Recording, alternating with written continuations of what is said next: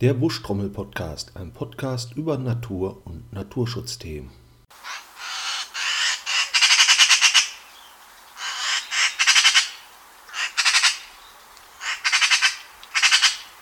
Ja, was ihr da gerade gehört habt, das war eine Elster.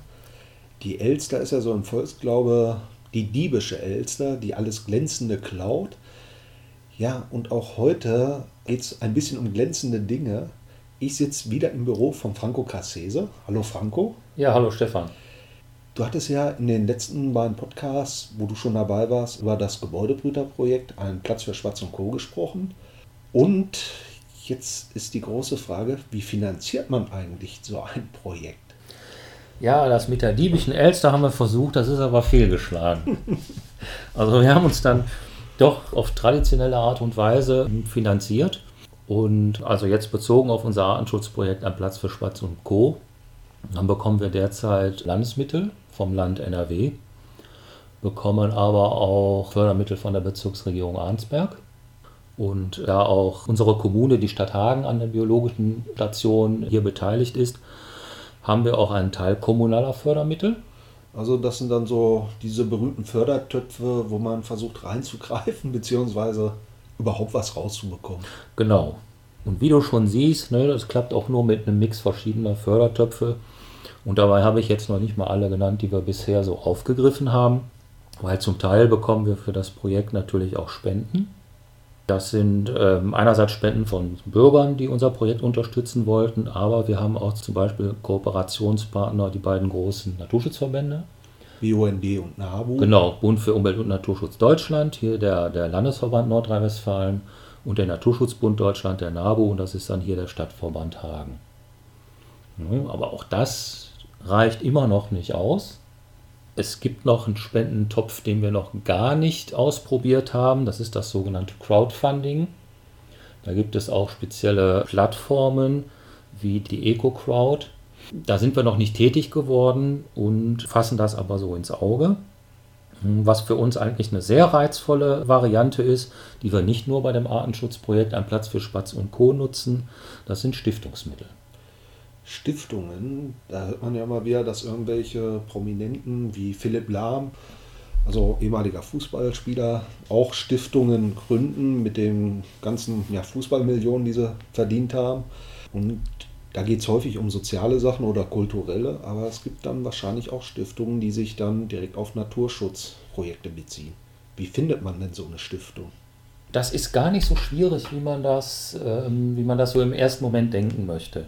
Die Natur- und Umweltstiftungen, die sind zwar noch, sage ich jetzt mal, in der Minderzahl gemessen an den Kultur- oder Sozialstiftungen, aber es gibt in Deutschland mittlerweile gut über 20.000 Stiftungen, die sich über, über das Land verteilen. Und es gibt Stiftungsverzeichnisse. Zum Beispiel für das Innenministerium NRW ein Stiftungsverzeichnis das kann man wunderbar googeln, NRW Stiftungsverzeichnis, dann kommt man auf die Seite des Innenministeriums. Da hat man dann diverse Suchfunktionen. Da kann ich Stiftungen suchen, deren Sitz in meinem Ort ist. Da kann ich Stiftungen nach bestimmten Themenfeldern suchen, also zum Beispiel in unserem Fall dann Naturschutz oder Tierschutz, Soziales, gemeinnützige Stiftungen, kirchliche Stiftungen, private Stiftungen. Also mit diesen Suchfunktionen finde ich auf jeden Fall eine Stiftung auch für meinen Themenbereich. Was es auch noch so gibt, traditionell haben viele Sparkassen und Volksbanken Stiftungen, wobei da auch die Zweckbindung für den Naturschutz meist geringer ist als für Kultur und Soziales, aber auch das beginnt sich ein wenig zu ändern.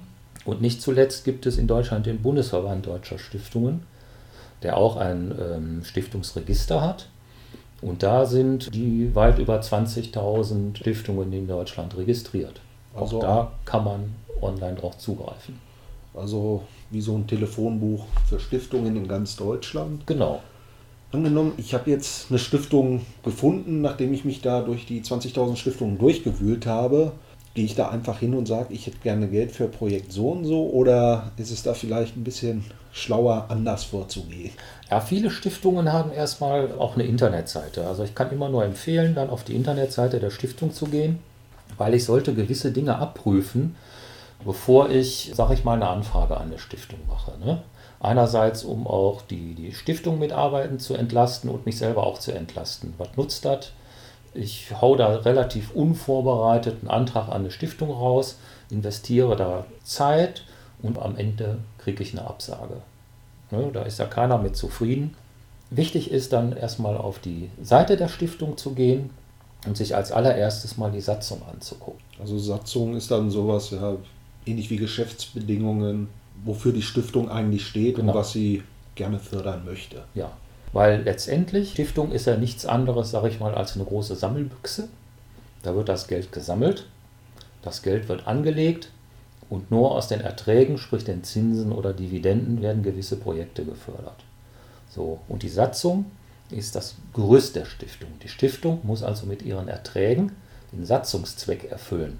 Und von daher muss auch mein Projekt, damit es überhaupt Fördergelder bekommen kann, in diesen Satzungszweck reinpassen. Und zusätzlich zu der Satzung haben viele Stiftungen eigene Förderrichtlinien, die auch online stehen, zum Teil auch eigene Förderformulare. Und auch die sollte ich mir genauestens durchlesen. Nämlich da wird zum Teil dann auch die Förderkulisse benannt. Manche Stiftungen sind nur sehr regional tätig, fördern dann zum Beispiel nur Projekte an ihrem Stiftungssitz, sage ich mal, eine ganz lokale Stiftung für Hagen, die nur dann Projekte in Hagen fördert. Also zum Beispiel diese ganzen Sparkassenstiftungen, die genau. sind meistens sehr ortsgebunden. Richtig, die fördern halt nur, nur Projekte in ihrem Einzugsgebiet. Dann gibt es Stiftungen, die sind auf einen gewissen Landkreis beschränkt oder eine gewisse Region, wie zum Beispiel der untere Niederrhein oder auf einem Bundesland. Und dann gibt es überregional tätige Stiftungen, die dann auch bundesweit aktiv sind. Viele Unternehmensstiftungen, die auch zum Teil Umwelt- und Naturschutzzwecke fördern, fördern dann nur an ihrem Unternehmenssitz oder wenn sie halt mehrere Zweigstellen haben am Unternehmenssitz oder auch an den Orten der Zweigstellen. Also das muss man schon wirklich alles gründlich lesen, um wirklich keinen Antrag vergebens durch die Welt zu schicken.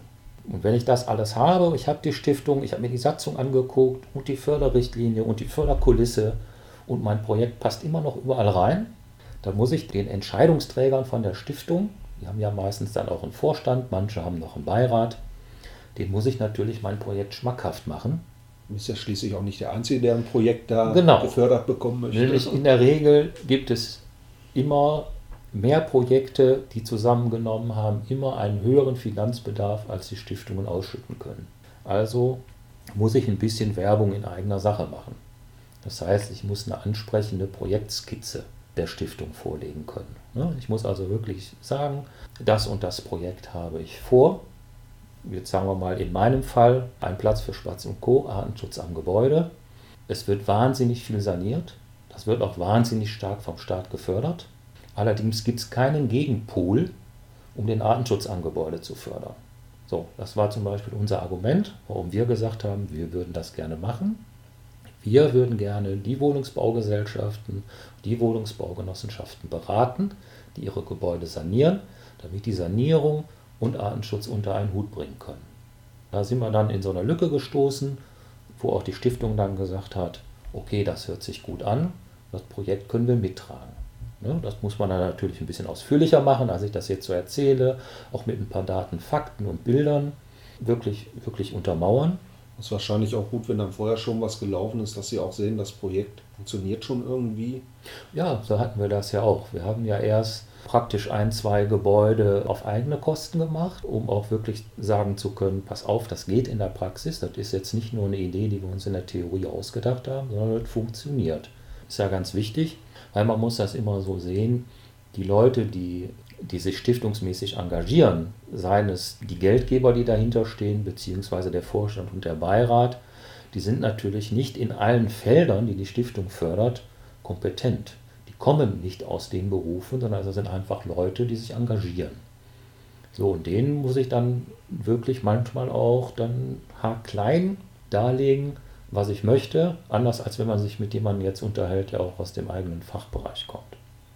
Was ich immer machen muss, zu einer Projektskizze ist auch ein Finanzplan. Muss der Stiftung natürlich sagen können, um dieses Projekt zu realisieren, brauche ich die Summe X. So, und auch dieser Finanzplan muss Hand und Fuß haben. Ich kann nicht einfach sagen, okay, hier für einen Platz für Spatz und Co. brauche ich 20.000 Euro und kann das nicht in irgendeiner Form untermauern. Das war jetzt ein bisschen komplex für die Gebäudebrütergeschichte, aber ich mach, will das jetzt mal vereinfachen und sage, man möchte eine Obstwiese anlegen. Dann habe ich eventuell den Geländekauf. So, dann brauche ich den Kaufpreis. Dann muss ich gucken, inwieweit stimmt der Kaufpreis mit den Bodenrichtwerten überein. Die Nebenkosten muss ich natürlich beachten, die Notarkosten. So, und dann möchte ich die Obstwiese anlegen. Dann brauche ich die Bäume, dann müssen die Bäume gepflanzt werden, eventuell müssen die Bäume geschützt werden oder es muss ein Zaun drum gebaut werden. Und dann muss ich halt den gesamten Finanzbedarf erfassen. Wenn ich das nicht alles mit ehrenamtlichen Kräften machen kann, wie zum Beispiel den Zaunbau, und ich brauche da externe Firmen, dann muss ich mir Kostenvoranschläge einholen. Auch nicht nur von einem, sondern meistens mindestens von drei Firmen. Oder dass es schon so, sage ich jetzt mal in Anführungsstrichen, eine kleine Ausschreibung ist damit ich im Endeffekt auch für Dritte nachvollziehbar auf meinen Förderbetrag komme. Kann es denn bei so einem Finanzplan dann zu Nachverhandlungen kommen mit der Stiftung selbst, dass sie dann sagen, wir zahlen das und das, das finden wir okay, aber Sie haben jetzt reingeschrieben, Sie wollen ein neues Auto haben, damit Sie dann die Obstbäume zu der Wiese bringen können. Das fördern wir nicht? Ja, das ist natürlich in Förderrichtlinien geregelt. Ne? Also ich sage jetzt mal, wenn ich natürlich für die Anlage einer Obstwiese oder jetzt sage ich mal für den Zaunbau auch gerne noch Motorsägen mitgefördert hätte, dann kann es sein, dass die Fördermaßnahme dann nur anteilig ist für den Kauf der Motorsägen, weil die kann ich ja dann über das eigentliche Projekt der Anlage von der Obstwiese hinaus noch weiter verwenden. Was ich aber auch bedenken muss, und das ist auch in den Förderrichtlinien geregelt, viele Stiftungen hätten gerne einen Eigenanteil. Das heißt, ich als Antragsteller muss auch einen gewissen Eigenanteil leisten. Das ist von Stiftung zu Stiftung unterschiedlich. Das können mal 10% sein, können auch mal 20, 30 oder in Einzelfällen auch mal 50% sein. Also hierbei sieht man dann auch sehr gut, was Stiftungen ausmachen. Wenn ich jetzt einen kleinen Naturschutzverband habe, der kommunal agiert, dann durch Mitgliedsbeiträge nur 2000 Euro hat zur freien Verfügung, kann so gesehen bei 10% 20.000 über Stiftungen bekommen und dann auch mal größere Projekte angehen. Also da sieht man, dass Stiftungen da schon ein sehr wichtiges Instrument sind, um Projekte überhaupt durchzuführen. Ja, wirklich, gerade auch für kleine Initiativen. Ne? Man will ja auch ganz bewusst nicht nur, sage ich jetzt mal, große Verbände immer nur fördern, sondern vieles passiert ja auch in kleinen und, und in ganz lokalen Initiativen. Das ist ja genauso förderfähig wie ein Antrag vom BUND oder vom NABU. Teilweise ist das dann auch so, gerade für kleine und lokale Vereine gibt es verschiedene Möglichkeiten, den Eigenanteil zu erbringen. Man kann den natürlich bar erbringen, ne, dass man sagt, okay, 20% der Fördersumme werden wir bar erbringen, indem wir zum Beispiel 20% des Kaufpreises der Obstwiese übernehmen oder der Obstbäume oder des Zauns. Und es gibt Stiftungen, das ist aber noch relativ selten, die vergüten auch Ehrenamtsstunden. Das heißt, wenn jetzt zum Beispiel meine Obstbäume ehrenamtlich gepflanzt werden, dann kann ich die Stunden, die die Ehrenamtlichen dafür gebraucht haben, als Eigenanteil mit einem festen Betrag anrechnen lassen. Da muss ich natürlich dann auch eine entsprechende Liste führen, ne, welcher Ehrenamtler an welchem Tag zu welcher Zeit welche Leistung erbracht hat. Aber das ist eine ganz nette, nette Geschichte und gerade für kleinere Initiativen sind äh, solche Stiftungen, die Ehrenamtsstunden auch anerkennen, wirklich eine ganz tolle Sache. Und wenn ich diese ganzen Voraussetzungen abgeprüft habe, dann kann ich tatsächlich den Förderantrag einreichen. Entweder gibt es von der Stiftung vorgefertigte Formulare, die sollte ich dann auch tunlichst nutzen, oder es gibt keine bestimmten Formen, sodass, sodass ich den, äh, den Förderantrag dann freistellen kann. Dann muss ich natürlich gucken, dass ich möglichst eine einigermaßen gute Gliederung kriege, damit sich da ein Dritter relativ leicht einfinden kann. Wenn man da natürlich Zweifel hat oder auch irgendetwas in den Förderrichtlinien oder in der Satzung nicht versteht, bevor man dann einen Förderantrag losschickt und sich dann doch nicht so sicher ist, ob man das richtig gemacht hat, dann natürlich auch bei der Stiftung anrufen und dann wirklich auch sagen, hier und hier habe ich Schwierigkeiten. Die Stiftungen helfen einen, die helfen einen auch bei der Antragsgestaltung, weil letztendlich leben die ja davon, dass auch die Anträge da ankommen und die ihren Stiftungszweck und damit auch ihre Satzung erfüllen können. Wenn ich den Antrag dann auf Reisen geschickt habe und ich bekomme eine Förderzusage, dann ist es wirklich immer mehr ein Grund zu feiern und erstmal eine Sektflasche zu öffnen. Ja, weil man muss das so sehen. Ich hatte ja eingangs auch gesagt, die Stiftungen dürfen nur ihre Erträge ausschütten. Und wir haben ja seit der Bankenkrise 2008 ähm, eine Niedrigzinsphase. Und das hat natürlich auch Auswirkungen auf die Stiftungen. Die Ertragslage verschlechtert sich zunehmend. Man muss das so sehen, viele Stiftungen legen ihr Geld in verzinslichen Papieren an. Und wenn ich so lange Niedrigzinsphase habe, dann ähm, werden die Erträge immer weniger und die Projektanträge, die steigen eigentlich immer, weil sich der Staat in manchen Bereichen ja immer ein bisschen weiter zurückzieht. Das ist ja nicht nur im Naturschutz so, das ist auch im sozialen und kulturellen so. Von daher ist das leider so, dass immer mehr wirklich gute und, und wirklich förderungswürdige Projekte abgelehnt werden müssen, weil die Ertragslage bei den Stiftungen nicht mehr stimmt. Das ist dann wahrscheinlich auch einer der Gründe, warum diese Crowdfunding-Plattformen auch ein bisschen mehr Zulauf bekommen, beziehungsweise dass es dann schon wirklich Crowdfunding-Plattformen gibt, die sich speziell auf Naturschutzthemen und sowas fokussieren. Weil Crowdfunding ist ja wieder eine völlig andere Geschichte. Ja. Ne, für, für diejenigen, die das nicht kennen. Crowdfunding ist eine sogenannte Schwarmfinanzierung. Es gibt die Crowdfunding-Plattformen, da kann ich mein Projekt einstellen. Das ist auch alles viel einfacher und, und, und viel kürzer, als wenn ich einen Stiftungsantrag mache. Und dann können die Nutzer dieser Plattform für dieses Projekt spenden. Und wenn ich meine Zielfinanzierung erreicht habe, bekomme ich dieses Geld ausbezahlt. Das ist also total unkompliziert. Da brauche ich nicht erst riesen Geldmengen, die ich irgendwo anlege, um daraus einen Ertrag zu erzielen, sondern jede Mark, die da gespendet wird, kommt automatisch direkt dem Projekt zu. Ich habe da nur einen anderen Aufwand. Ich muss natürlich dann die eventuell sehr vielen Einzelspender die mein Projekt unterstützen, natürlich auch über den Projektverlauf auf dem Laufenden halten, weil gegebenenfalls habe ich ja irgendwann nochmal ein anderes Projekt und würde gerne diese Leute dann auch wieder ansprechen. Das heißt, ich muss also meine Spender und Spenderinnen, die muss ich schon pflegen und mit regelmäßigen Infos versorgen. Was natürlich absolut nicht fehlen darf, egal ob ich jetzt mit Stiftungen arbeite oder, oder auch über eine Crowdfunding-Sache, äh, alles sollte ich nachhaltig machen. Das heißt, wenn ich eine Förderung abgeschlossen habe, dann gehört da ein vernünftiger Projektbericht zu, den ich dann der Stiftung zugänglich mache oder den, meinen Spender oder Spenderin, dem ich wirklich detailliert sage, wir haben das erreicht, was wir wollten. Unsere Obstwiese entwickelt sich toll, die Bäume sind angewachsen, wir haben den ersten Erhaltungs- und Erziehungsschnitt gemacht, ne, dass man das alles immer so wirklich aufschlüsselt. Und für die Stiftungen ganz wichtig ist ein Verwendungsnachweis ich habe ja einen Finanzplan erstellt, um die Fördermittel zu bekommen. Und am Ende muss ich dann natürlich auch einen Verwendungsnachweis machen. Ne? Ist das, was ich beantragt habe und das, was ich wollte, ist es umgesetzt worden? Hat es auch genau das gekostet, was ich vorher angegeben habe? Oder ist es teurer geworden? Dann muss ich eventuell gucken, dass ich ein bisschen nachverhandeln kann. Oder ist es günstiger geworden? Dann muss ich natürlich auch einen Teil meiner Fördermittel, nämlich die, die ich dann nicht verbraucht habe, an die Stiftung zurücküberweisen.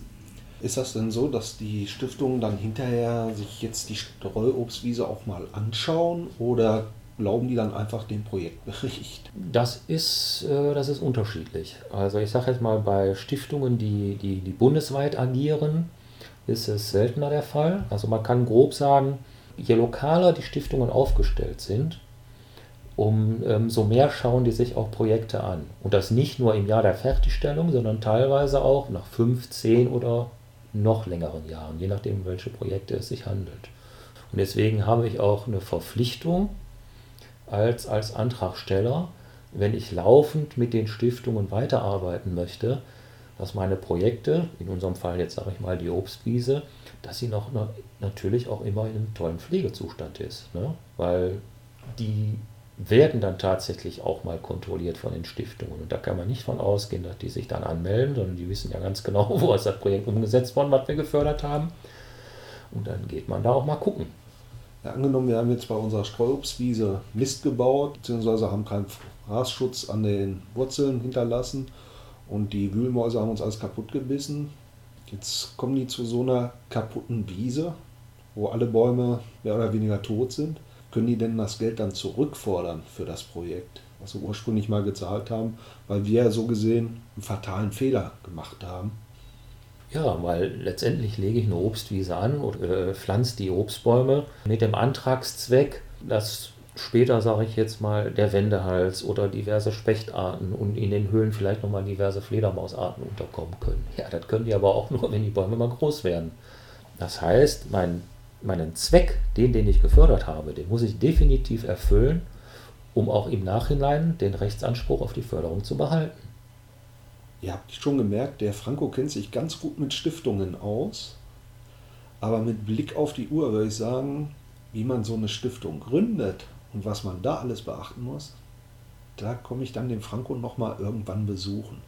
Franco, danke, dass du uns einen Einblick gegeben hast und auch unseren Hörern so ein paar Tipps mit auf den Weg gegeben hast, wie man bei einer Stiftung punkten kann, beziehungsweise wie man vorgehen muss, um an ein bisschen Pinke Pinke ranzukommen, um seine Projekte zu fördern. Vielen Dank und ich sage dann mal bis zum nächsten Mal. Ja, ich danke dir auch, Stefan, und freue mich aufs nächste Mal. Okay, tschüss. Tschüss. Ja, das war das Interview mit Franco Cassese. Ich hatte ja eigentlich in der letzten Folge versprochen, eine Folge über eine Melde-App zu machen. Das musste ich jetzt leider ein bisschen verschieben, beziehungsweise es hat sich ein Fenster aufgetan, dass ich eventuell einen Interviewpartner dafür kriegen könnte, beziehungsweise nochmal ein paar neue Infos. Der Termin ist aber erst Ende April, sofern er denn überhaupt noch stattfindet. Ja, was den zweiten Teil zum Thema Stiftungen angeht, das wird wahrscheinlich dann auch noch ein bisschen dauern müssen, weil ich nicht weiß, wann ich wieder so nah neben Franco sitzen darf, dass wir gemeinsam aufnehmen können. Beim Schneiden ist mir gerade ein bisschen aufgefallen, dass teilweise Störgeräusche drin sind. Ich kriege die leider nicht raus. Ich hoffe, ihr verzeiht mir das und die stören nicht allzu sehr. Ja, dann möchte ich mich wie immer bei Anomalia Art für den Comic bedanken.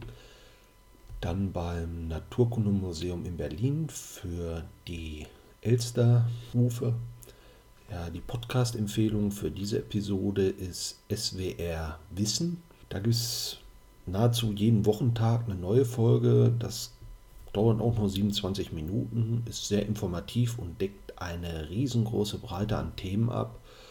Also da ist man sehr gut versorgt. Ja, dann wünsche ich euch trotz Corona-Krise ein wunderschönes Osterfest. Bis zum nächsten Mal. Tschüss.